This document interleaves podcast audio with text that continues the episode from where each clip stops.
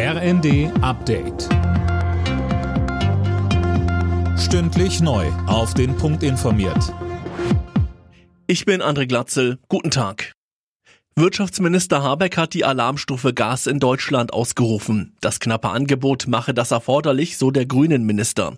Die Versorgung sei zwar aktuell gewährleistet, man müsse aber mit Blick auf den Winter vorsorgen.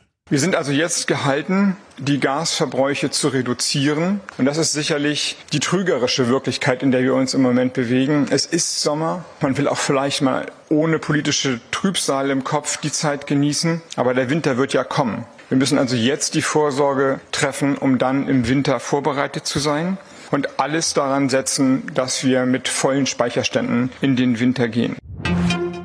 CDU und Grüne wollen in NRW gemeinsam regieren. Heute wurde der Koalitionsvertrag vorgestellt. Er sieht unter anderem einen schnelleren Ausbau erneuerbarer Energien vor.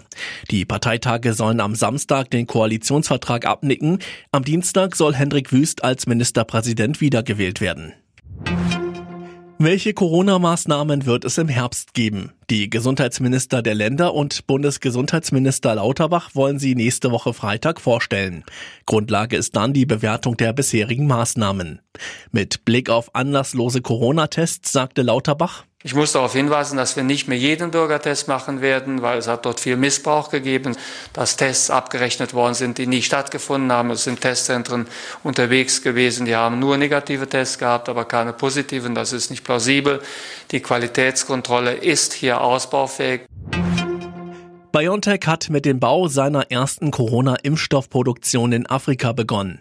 Am ersten Spatenstich in Ruanda nahm auch der Chef der Weltgesundheitsorganisation teil.